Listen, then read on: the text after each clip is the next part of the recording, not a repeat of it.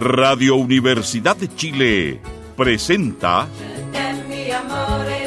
Sin Fronteras, un viaje sin límites por los hechos y acontecimientos de la política internacional, análisis, opinión y conversación sin muros ni fronteras. Conduce el periodista y analista internacional Pablo Jofré Leal, Sin Fronteras, en la radio que piensa. Buenas tardes, amigos y amigas, auditores y auditoras de Radio Universidad de Chile, aquí en el 102.5 de la frecuencia modulada, en Santiago de Chile, la capital del reino, la capital de este reino conmocionado ya hace 50 días que tenemos manifestaciones, marchas, encuentros, reuniones, performance, cabildos, cabildeos, reuniones en palacio, reuniones en el Parlamento, arrepentimientos, aquellos que votan y posteriormente se arrepienten, aquellos que parecen no leer lo que dice aquello que votan, aquellos que luego de aprobar con sus votos una ley de seguridad, ocupan las redes sociales para arrepentirse, disculparse, pero no es primera vez. No es primera vez que pasa.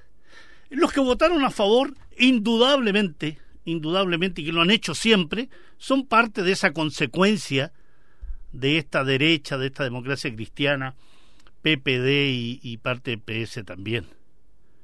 Pero aquellos que llegaron al Parlamento en función de ciertas promesas y que votan a favor de una legislación represiva, indudablemente merecen la repulsa, la indignación, y no hay disculpa alguna que valga. Me parece que aquello que está haciendo eh, el Frente Amplio a través de, de algunos de sus organizaciones y movimientos es simplemente criminalizar la protesta social. Lo que se ha hecho ante la aprobación de la agenda represiva del gobierno el pasado miércoles 4 de diciembre es simple y llanamente criminalizar la, la protesta. Así que eh, creo que en ese sentido no hay disculpa que valga. El señor Boric está bastante grandecito ya, el señor Jackson igualmente y todos aquellos que votaron a favor de esta ley de criminalización eh, no pueden andar a la vuelta de las votaciones, andar disculpándose o salir de la reunión y decir, parece ser que la ley no era tan buena y tratar de explicar aquello que no tiene explicación, tratar de dar fundamentos y tratar de dar explicaciones de aquello que inevitablemente no tendría que haber sido aprobado.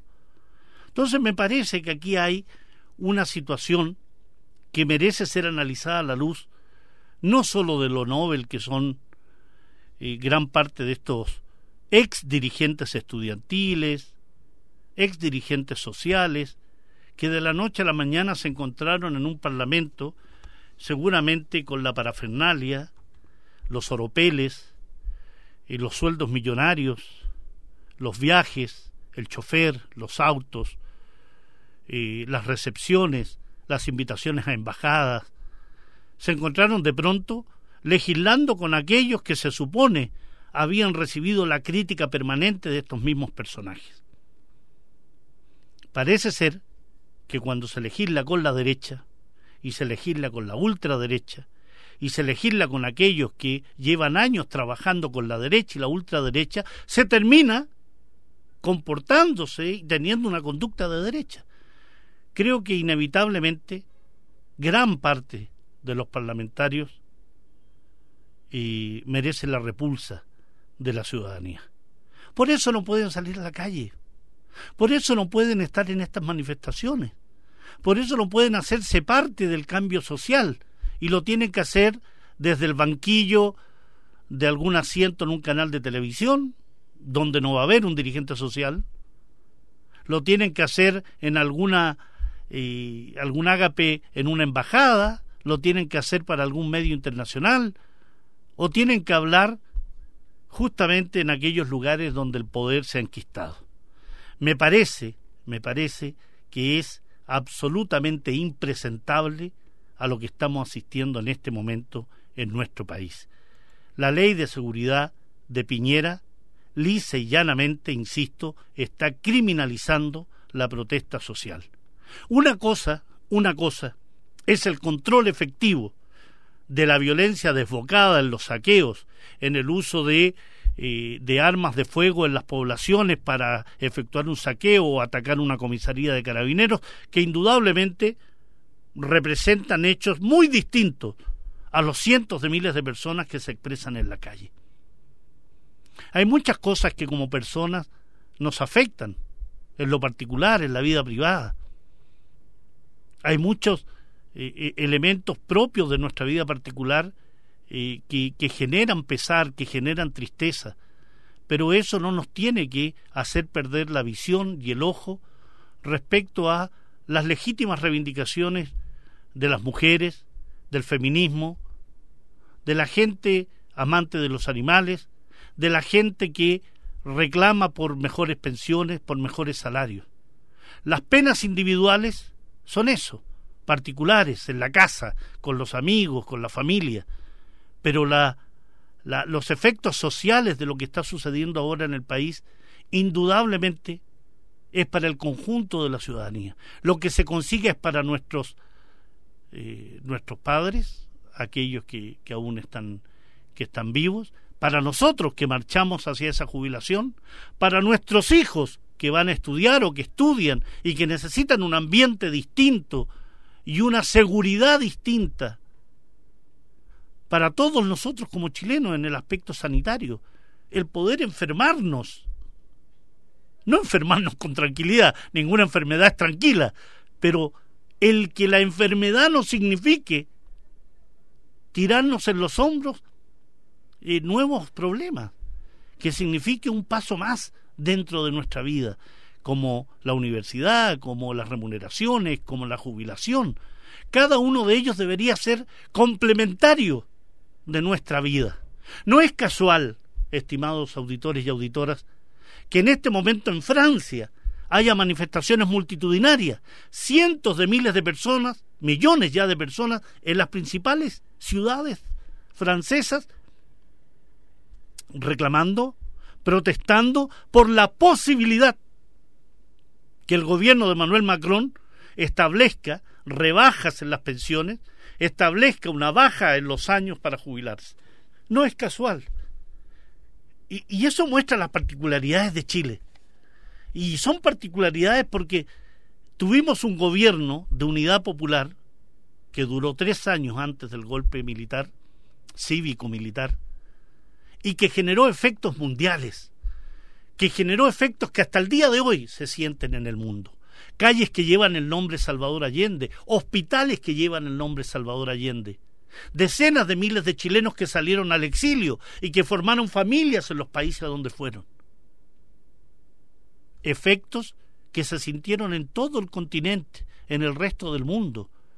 Solidaridad europea, solidaridad en Latinoamérica, y después, 46 años después, podemos volver a ser un ejemplo positivo para el mundo. No es ejemplo de alumno ejemplar, hijo del neoliberalismo, hijo de los Chicago Boys, que hacíamos las tareas perfectas en cuanto a reducción del tamaño del Estado, ajustes fiscales, bajos presupuestos para la agenda social.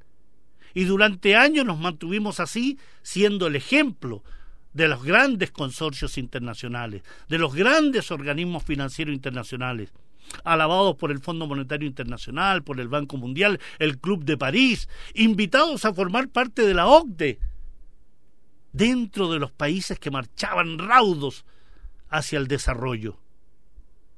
¿Para qué? Para tener un 1% de la población llevándose un tercio de la riqueza nacional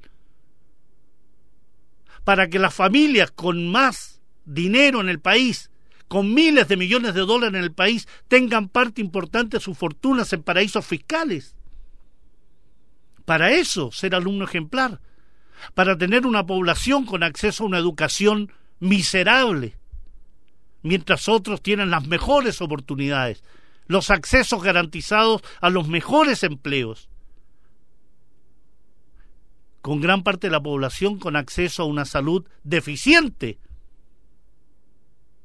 donde indudablemente se ha hecho mucho con lo escaso que tenemos. Hay que reconocer que la salud pública chilena tiene indicadores absolutamente de nivel mundial, pero eso es producto del esfuerzo de sus trabajadores, de sus médicos, sus enfermeras, sus matronas, sus tecnólogos, aquellos técnicos paramédicos, auxiliares, choferes, equipos directivos que se lo han jugado muchas veces por llevar adelante sus establecimientos de salud, sus centros de referencia, sus centros de diagnóstico terapéutico, los consultorios, los CEFAN, los hospitales de alta complejidad.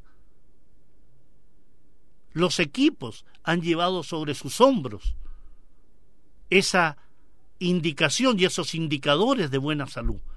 No por el Producto Interno Bruto dedicado a la salud, porque en general el gobierno de la dictadura, los gobiernos de la concertación de la derecha y la nueva mayoría, en general, lo que mantuvieron fue un enorme aporte a la salud privada. Se levantó, se irguió una salud privada que tiene ahí, por ejemplo, cosas que ustedes miren cerca de sus casas. Aquellos que viven en Recoleta, cómo ha crecido la clínica Dávila. Aquellos que pasan por Providencia, cómo ha crecido la clínica Santa María, Indisa, Las Condes, la clínica alemana, el consorcio Bupa.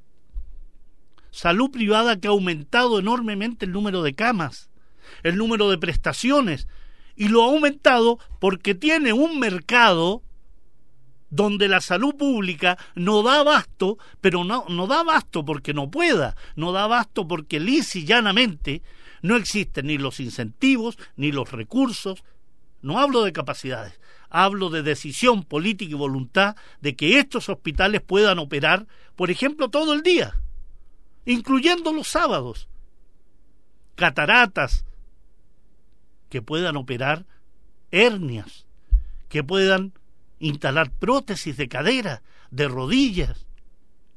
Gran parte de esas de ese tipo de operaciones son licitadas y son licitadas de forma tal que gran parte de ellas son ganadas y atribuidas a hospitales y a clínicas privadas que se llevan miles de millones de pesos y que FONASA les paga religiosamente.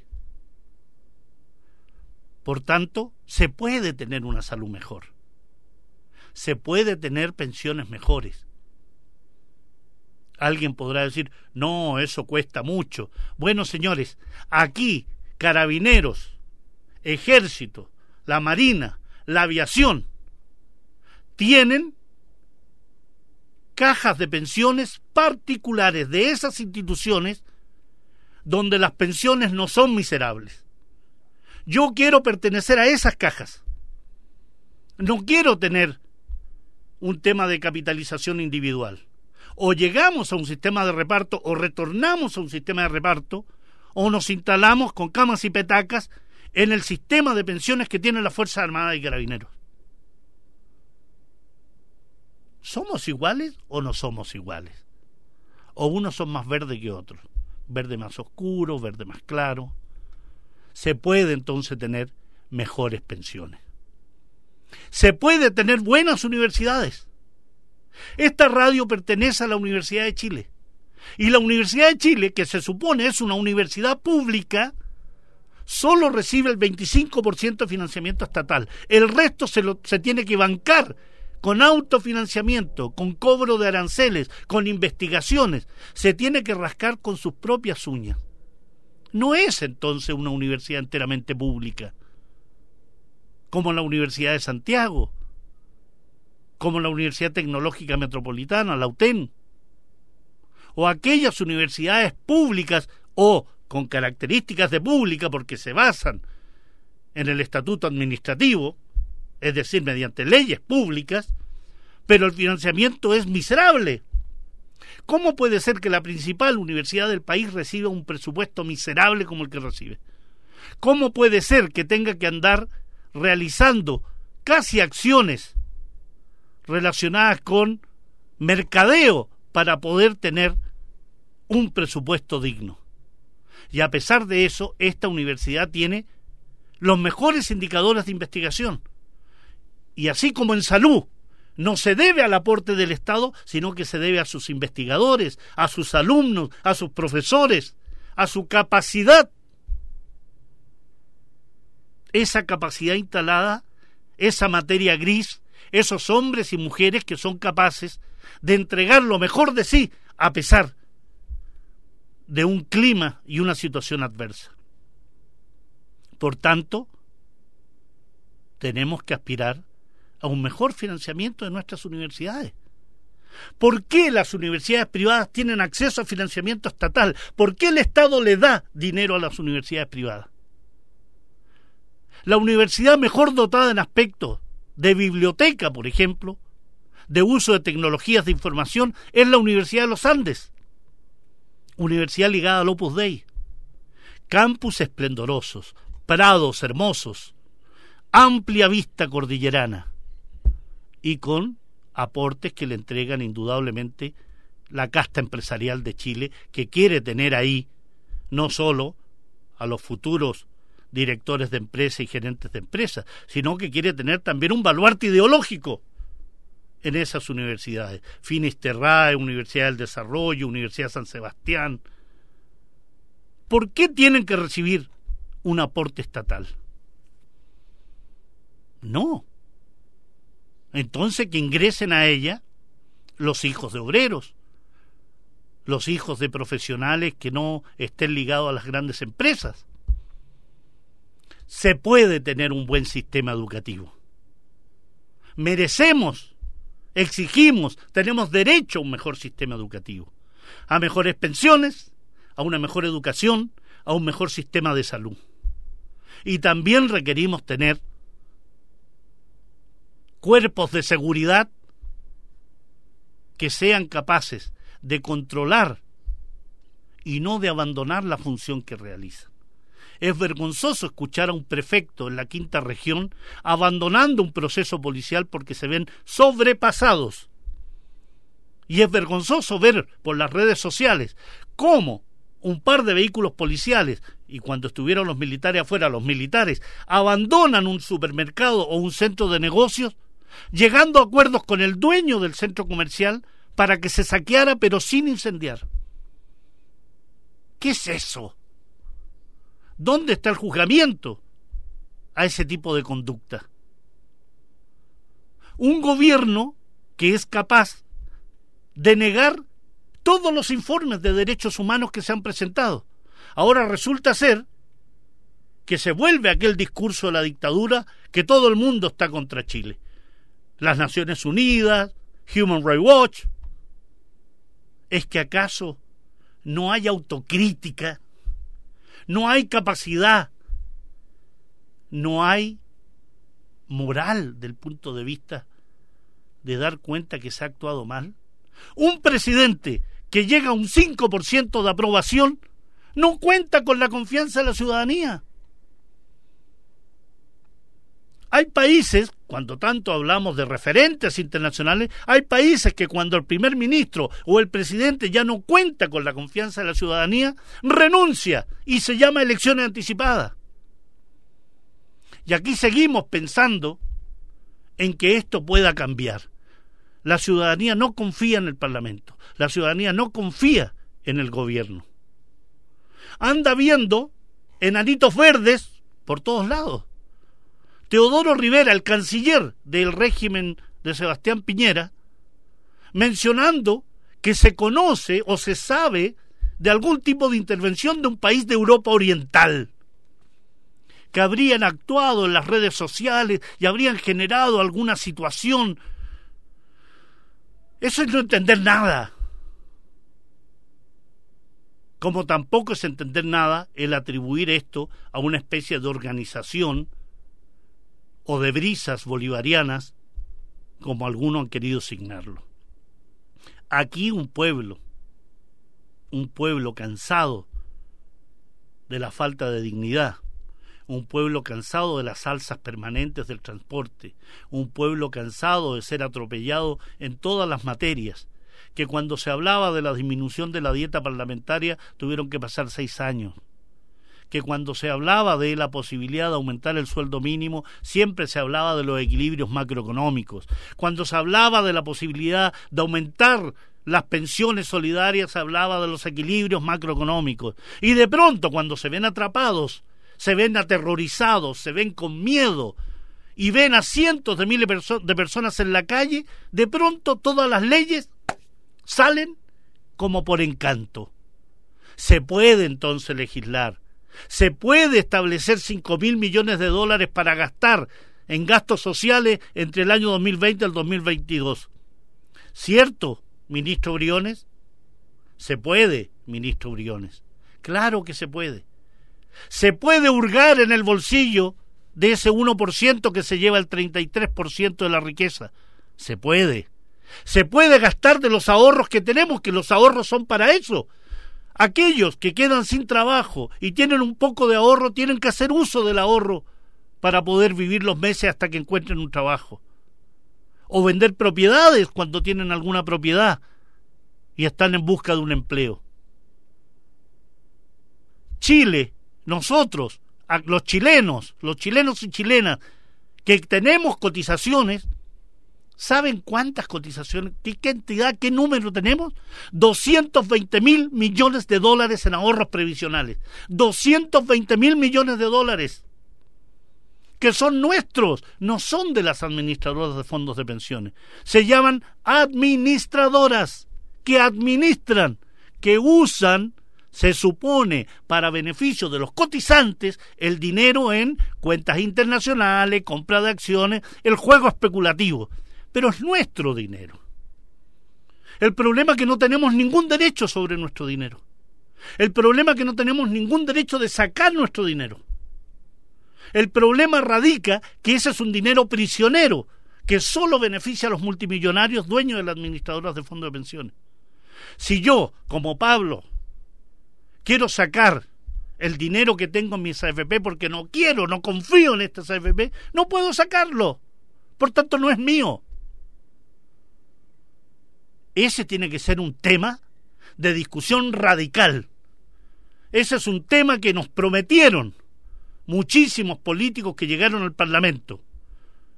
Los 21 diputados del Frente Amplio prometieron una reforma estructural del sistema de pensiones y no han hecho nada. Los diputados del Partido Comunista prometieron y no han hecho nada los diputados del Partido Socialista prometieron y no han hecho nada. Los del PPD, algunos de ellos prometieron, otros simplemente han sido parte del sistema, al igual que los demócratas cristianos y, lógicamente, la derecha y la ultraderecha. Pero aquellos que prometieron reformas estructurales en salud, en educación, en el sistema de pensiones, en el sistema de tributación, ha tenido que salir la población a la calle cientos de miles de personas para decirles no más. No queremos más ese jueguito, no queremos más esas reuniones entre cuatro paredes, no queremos más que se burlen, no queremos más que sigan pensando que no somos dignos, no queremos más esta forma de llevar la política que es lisa y llanamente una vergüenza, una vergüenza. Y quiero terminar este primer bloque expresándoles la tremenda, la tremenda vergüenza que siento ante un proyecto aprobado con votos, se supone, de progresistas y la izquierda, donde se penaliza con cárcel formas de manifestación, paros laborales en cierta actividad económica, tomas de terreno y de edificios, el derecho a la autodefensa frente a la represión policial, la interrupción del tránsito de personas o vehículos, castiga directamente a quienes han elegido organizarse junto a otros, estableciendo penas más graves en caso de que alguno de los hechos sean cometidos por participantes de una agrupación. Esta es una ley represiva, es una ley que criminaliza la protesta. Y en ese plano, estas personas, estos políticos porque en realidad de políticos no tienen nada, que luego de aprobar se arrepienten, le han hecho un daño enorme a la política. La política es fundamental, la política es importante, la política es parte de nuestra vida. Cuando usted habla de sueldos, de remuneraciones, de aumento, disminución, de desempleo, está hablando de política económica. Cuando usted habla de universidad, de, de educación, de posgrados, de hacer un pregrado, de formarse aún más, habla de política educativa. La política es parte componente de nuestra vida cotidiana. Y estas personas, que se supone son políticos, es decir, profesionales de esta actividad política, se comportan como ignorantes. Pero no solo ignorantes, sino que sinvergüenzas. Una persona sin vergüenza es una persona que no tiene vergüenza. Es una persona que hace algo, lo firma, lo aprueba y luego dice, chita, lo firmé, me disculpo, me equivoqué. Eso no es serio. Eso merece lisa y llanamente la repulsa y la destitución si existieran las herramientas y los instrumentos para destituir a un parlamentario así. Una revocación por incumplir las promesas efectuadas. Eso es lo que necesitamos también en Chile. Una reforma revocatoria que elimine a todos aquellos mentirosos, sinvergüenzas, descarados y que luego lo único que hacen es decir disculpa. Nos vamos a un tema musical hermoso, pa cantó Totó la Momposina.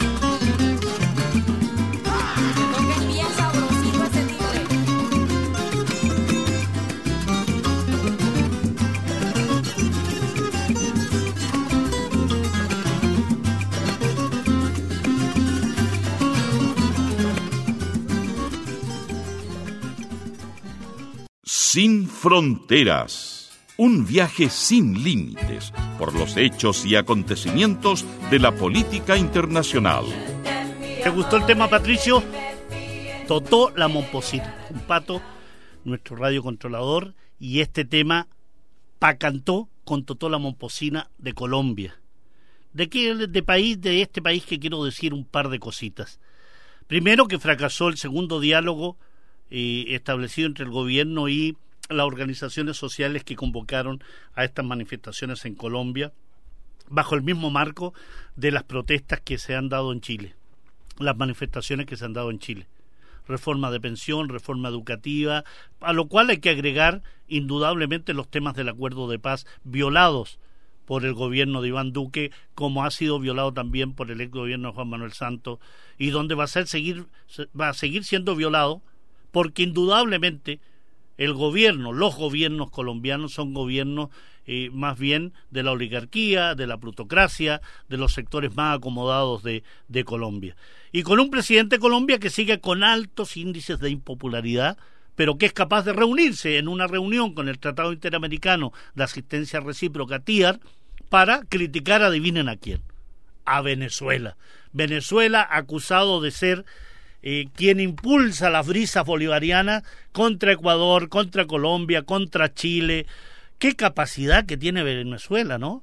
Capaz que le echen la culpa por lo de Hong Kong. O tal vez lo que está aconteciendo en Irak. O tal vez la manifestación que pueda darse en Estados Unidos de la población negra por el racismo imperante allá. También digan que Venezuela lo, lo, lo financia. El 70% de los colombianos desaprueba la gestión del presidente Iván Duque. Claro, aún tiene un poco más de aprobación que su amigo Sebastián Piñera. Paros nacionales en Colombia, manifestaciones, muertes, procesos similares. Y no es casualidad tiene que ver, como en, en, Ecuador, indudablemente, tiene que ver con los paquetazos económicos, tiene que ver con la postura y tiene que ver con la conducta y las decisiones que toman estos gobiernos neoliberales.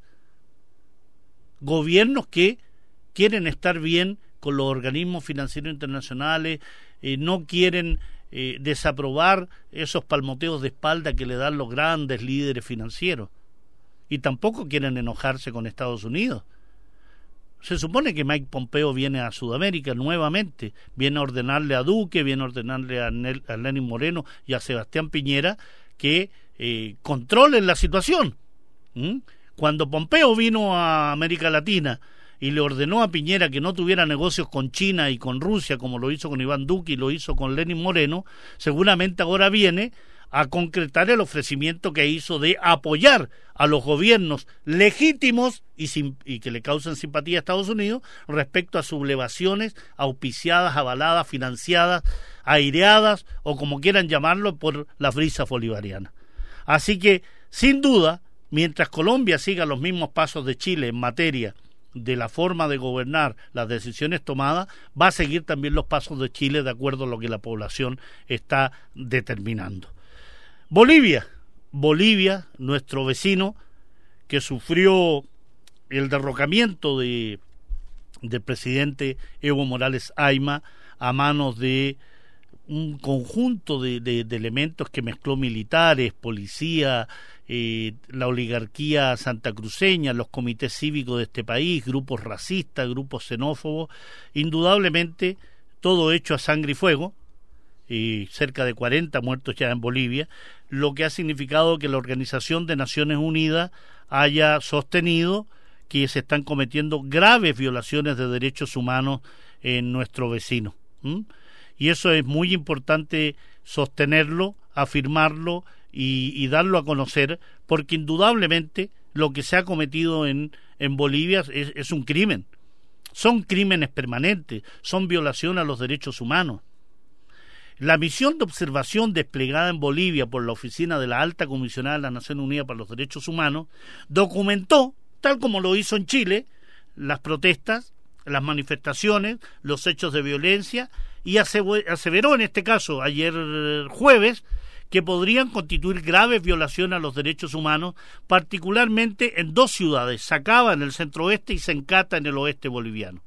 A través de un comunicado publicado en Santiago de Chile, la oficina, que es presidida por la expresidenta chilena Michelle Bachelet, apuntó a los disturbios acontecidos en esos dos lugares donde murieron 15 personas. Pero han muerto más personas. En La Paz, han muerto personas en Oruro, en Potosí. Lo que indica la alta comisionada de las Naciones Unidas para los Derechos Humanos que la misión de su oficina ha mantenido distintas reuniones con varias entidades víctimas de las crisis, además ha mantenido un estrecho contacto con la Comisión Interamericana de Derechos Humanos. Habría que tener también un diálogo con la delegación argentina en solidaridad con el pueblo de Bolivia, que presentó el pasado martes a la prensa los resultados de su investigación. Recordemos que el gobierno de Yanine Añez, junto a su ministro de Información y su ministro de Interior, aseguraron que esta delegación argentina era parte de un complot internacional. Y lo que esta delegación argentina en solidaridad con el pueblo de Bolivia presentó son constataciones de múltiples violaciones que se encuadran en la categoría de crímenes de lesa humanidad. Grave situación en Bolivia. Grave situación porque las manifestaciones siguen, las violaciones a los derechos humanos siguen, la situación sigue siendo de incertidumbre y en ese plano podemos esperar cualquier tipo de, eh, de solución, de resolución o de determinaciones respecto a nuestro hermano país boliviano. Quiero saltarme al otro lado del Atlántico, pasar por el Mediterráneo, meterme al levante mediterráneo y saltar a Irak, la República de Irak, República de Oriente Medio, invadida el año 2003 por fuerzas occidentales presididas por Estados lideradas por Estados Unidos, bajo la acusación que el ex dictador Saddam Hussein tenía armas de destrucción masiva. Se le invade el año 2003, han pasado 16 años, sigue con tropas extranjeras, se le ha tratado de fragmentar en tres zonas muy distinguibles, que es la zona sunita, de mayoría sunita, de creencia sunita, de las dos ramas del Islam, sunitas y chiitas, la parte eh, norte occidental está eh, eh, con mayoría sunita. La parte sur, centro-sur, con mayoría chiita, que es la población mayoritaria de creencia chiita en Irak, y la parte noreste está conformada más bien por población mayoritariamente kurda. Esta, eh, esta característica étnica, sin duda, le da ciertas características particulares a Irak, como le da a Siria también, que es una, una república multiétnica, pero que sirvió indudablemente para generar un proceso de desestabilización y de fragmentación a la República de Irak a manos de aquellos que no querían hablar de democracia, que eh, aquello de democratizar a Irak sin duda representa una mentira del porte de un buque porque lo que se buscaba era lisa establecer zonas de dominio donde los turcos pudiesen tener influencia, los norteamericanos y las empresas occidentales otra parte, y dejarle una fracción del sur a esa mayoría chiita, principalmente Basora, Bagdad y la zona que sale al Golfo Pérsico.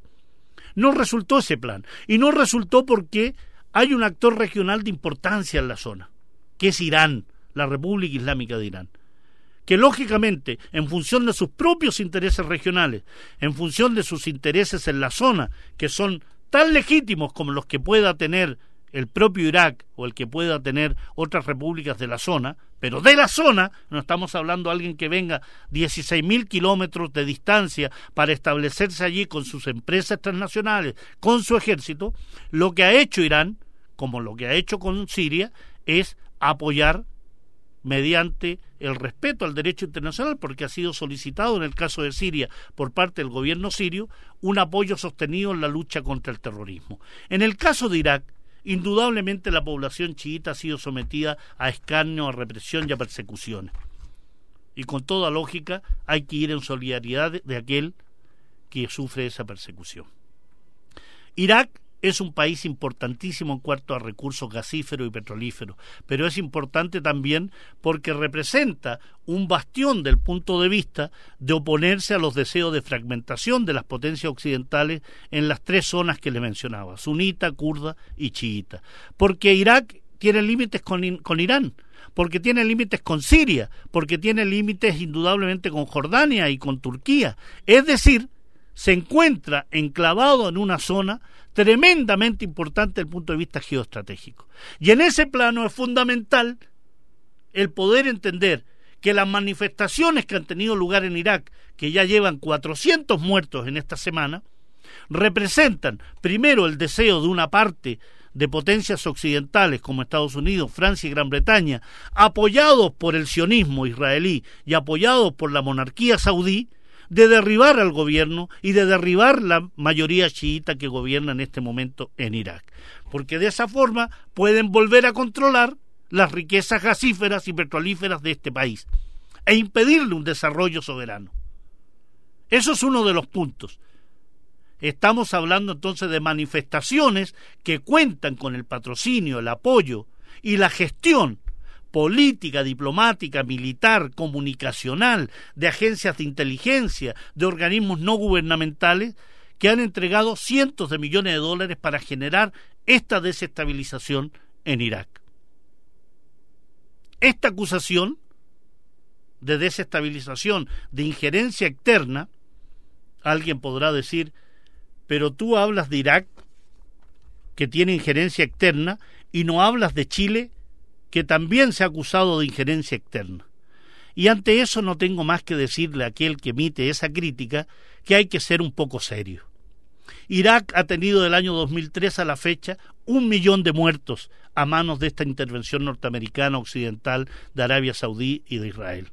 Un millón de muertos, el robo de sus riquezas naturales, un proceso de fragmentación de su país, la ocupación de parte importante de su país por tropas extranjeras, con manifestaciones que se suceden ahora, con todo el derecho que tiene la población iraquí a exigir servicios básicos de agua, de luz, de gas, en un país que produce gas, de mejores perspectivas a futuro, de mejores perspectivas educacionales, laborales, todo el derecho lo tiene la población iraquí, sobre todo los jóvenes que han salido a la calle a exigir esto. Y como las propias autoridades religiosas, como Ali Sistani, que es el ayatola de la mayoría chiita, que ha sostenido que tiene toda la razón esa población en sus manifestaciones. Pero lo que no tiene razón es en aquello de hacerse parte de ese proceso de desestabilización que ha sido aupado, manipulado y ha sido eh, absolutamente manejado por estas potencias que le mencionaba. Una cosa distinta es la manifestación y la exigencia, y otra cosa muy distinta es ponerse en el mismo lado de aquellas potencias que han invadido el país y que han generado la muerte de un millón de sus compatriotas. Un millón de muertos. No estamos hablando de 23 muertos ni de 40 muertos, sino que un millón de muertos solo desde el año 2003 a la fecha. Podríamos hablar de la guerra de agresión de Irak contra Irán entre el año 1980 y el año 1988, que se saldó con otro millón de muertos, o la guerra y la invasión contra Irak desde el año 1991 por parte de Estados Unidos, que se saldó con 200.000 muertos. Es decir, Irak desde el año 80 a la fecha ha tenido al menos un millón quinientos mil muertos. Por tanto, cuando hacemos una crítica y cuando uno defiende ciertas manifestaciones y cuando critica otras manifestaciones, hay que ver el contexto regional, hay que ver el contexto político, estratégico, geopolítico, militar, económico, qué es lo que se pretende con eso. No es lo mismo una protesta en el Maidán de Kiev en Ucrania y la persecución los objetivos que tiene esa manifestación, que finalmente queda al descubierto la intervención norteamericana en la destitución del presidente Yanukovych en el 2013 y la instalación de un gobierno ultranacionalista que sirve a los intereses de la Unión Europea y de Estados Unidos contra la Federación Rusa. Debemos ser capaces de distinguir poder depurar, leer bajo el agua, leer palincesto y no creernos completamente el tema de que todas las manifestaciones son legítimas, todas las manifestaciones tienen su explicación y toda la población tiene la razón. No, señores. Analizar, escudriñar, sumergirse en los acontecimientos, preguntarse siempre, ¿a quién sirve esto?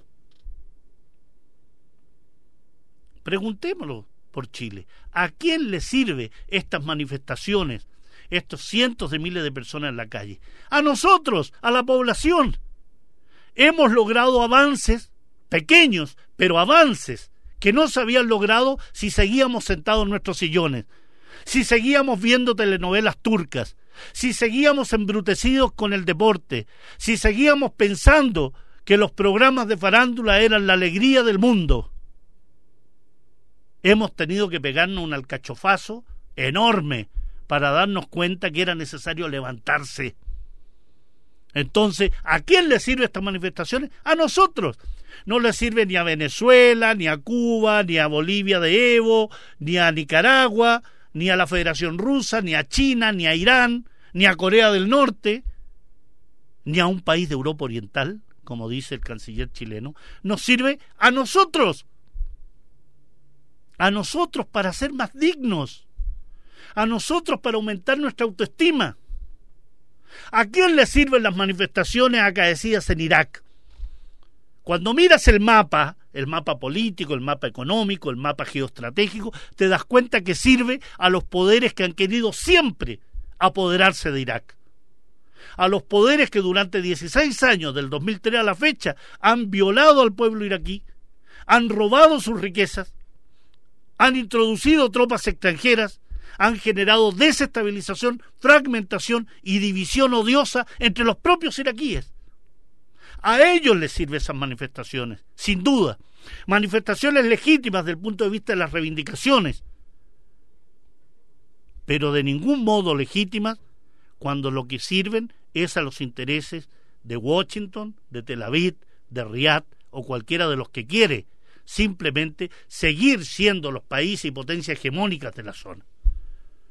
Por eso hay que distinguir las cosas, ser capaces de analizar. Y sin vergüenza, hay cosas que uno puede defender y otras que tiene que criticar. Aquí no se trata de, de, parecer y de quedar bien con Dios y con el diablo. Debemos tomar posiciones. Debemos ser capaces de situarnos en un lado de la vereda, en un lado de la trinchera, pero no podemos estar en los dos, tirar piedras de un lado e ir a poner un escudo en el otro. O tiras piedras o te defiendes de las piedras. Pero no puedes hacer las dos cosas. No puedes llegar al Parlamento diciendo que vas a defender al pueblo chileno y sus necesidades, sus anhelos, y terminar criminalizando las protestas. No puedes. Eso es indigno. Eso merece la repulsa y merece una sanción. Boris, Jackson y todos los que votaron de esa forma merecen una sanción, una reprobación, y eso se tiene que expresar bajo el sistema de democracia representativa que tiene nuestro país. En las próximas elecciones, sin duda, sin duda, no habría que votar por ninguno de ellos, como no habría que votar por ninguno de estos tipos que le han puesto ruedas al país y se lo han robado durante, ¿cuánto ya? 29 años o 46 años si lo consideramos del año 73. Hay mucho que hacer, hay mucho que decir, hay mucho que sostener, mucho que trabajar. Por eso es importante, y, de ahí creo yo, este tipo de, de, de trabajo que les traigo a colación en estos días de, del programa Sin Fronteras y aquel que hago los días viernes también en la mañana junto a los periodistas de radioanálisis, de dar a conocer hechos internacionales, de situarse y, trabajar en otras aristas que tiene la política internacional. La política internacional no solo tiene el nacimiento de osos panda en los, en los zoológicos norteamericanos, no tiene solamente una gran ola que arrasó en una pequeña isla en el Pacífico. Hay miles de acontecimientos. Ser capaz de depurarlos también. Lo que sucede en Ecuador, en Bolivia, en Colombia, Jair Bolsonaro en Brasil, la nueva la toma de posesión este domingo de eh, Alberto Fernández. Hay mucho que leer, mucho que discutir. Y para que tengamos, creo yo, un país mejor, no solo es salir a la calle y manifestarse, es discutir con tu amigo, es discutir con tu compañero de trabajo, en el colegio, en la escuela, en la universidad, con tu familia. No es solo mirar, situarse en una mirada y ver la entrada principal a la estación Baquedano y mirar la cantidad de piedras que hay ahí, sino que aprovechar de conversar con las personas que no conoces, con el tipo de la verdulería, con el tipo de la fiambrería, con el tipo de la farmacia, cuando vayas a comprar, que cuando escuches algo que no te parece, ser capaz de decirle, no estoy de acuerdo con usted, por esto y esto otro. Hay tanto que hacer, tanto que trabajar, tanto que avanzar. Estamos en una etapa, somos un país que está aún en pañales. Estamos en pañales. Aún nos cagamos en los pañales, aún nos tienen que sacar lo que cagamos. Tenemos que llegar a la parte donde nos saquen los pañales y donde caminemos libre y comenzamos, por tanto, una etapa de libertad distinta. Ya no dependemos del pañalito, podemos ir solo al baño. Podemos pensar, podemos avanzar, podemos trabajar, podemos darnos cuenta de lo que sucede en el país, que si lo que nos están diciendo tiene un dejo de mentira, tiene un dejo de verdad, hay confianza o no hay confianza. Hay mucho que hacer, estimados auditores y auditoras. Y parte de eso está en poder develar lo que acontece en el país, darnos cuenta que aquellos que prometieron no están cumpliendo. Aquellos que nos dijeron que iban a hacer un programa de gobierno social no lo cumplieron. Aquellos que hablan del gobierno los mejores y están convertidos en los peores. Recordemos, recordemos a la hora de la votación en este tipo de democracia representativa, pero recordemos sobre todo, sobre todo que nos hemos levantado porque queremos dignidad, porque somos dignos y porque nuestra autoestima tiene que estar sobre todos ellos. Amigos y amigas, un gran abrazo. Nos escuchamos y nos vemos la próxima semana, aquí en Sin Fronteras. Radio Universidad de Chile presentó Sin Fronteras, un viaje sin límites por los hechos y acontecimientos de la política internacional, análisis, opinión y conversación sin muros ni fronteras. Conduce el periodista y analista internacional Pablo Jofré Leal, sin fronteras, en la radio que piensa.